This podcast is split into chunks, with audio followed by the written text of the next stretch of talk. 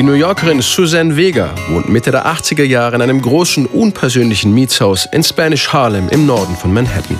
Sie kennt kaum einen ihrer Mitbewohner, bekommt aber manchmal fälschlicherweise die Post für einen gewissen Luca. There was a boy in my building and his name was Luca and from time to time I would get his mail. My name is Luca. I live Ich lebte damals im Erdgeschoss, deshalb wohnten alle anderen im Haus über mir.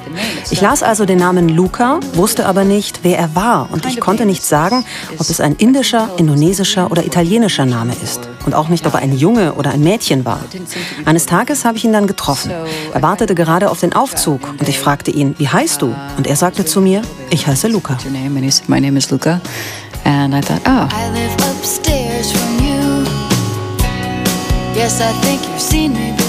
Suzanne Vega lernt Luca auch jetzt nicht näher kennen, aber seine Person gibt der Songwriterin den Anstoß, über ein Thema zu schreiben, das sie schon länger beschäftigt.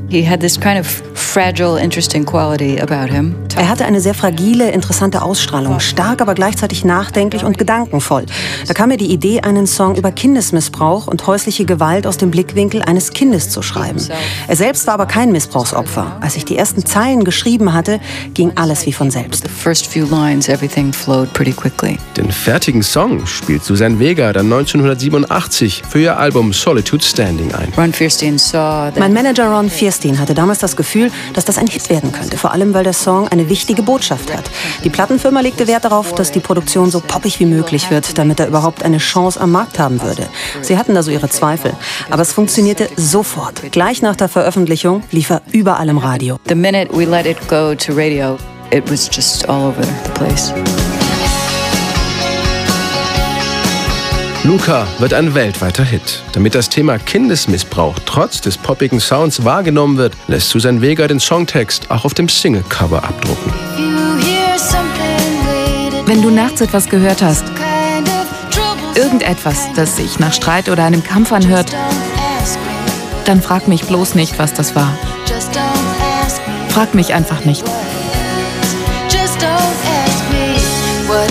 Susan Vega hoffte bei all dem Erfolg, dass sie mit ihrem Hit nicht das Leben des echten Luca zerstört hatte. I was hoping I had not ruined his life because I don't think I would have done it if I had known what a big hit it was going to be.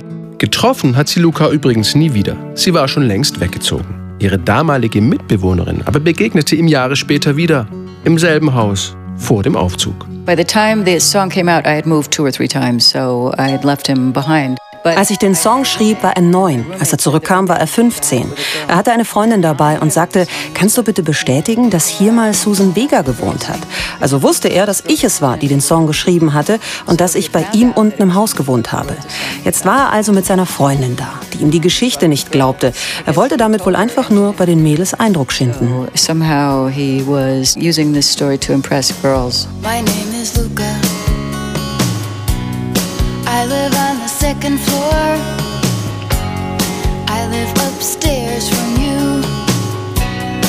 Yes, I think you've seen me before.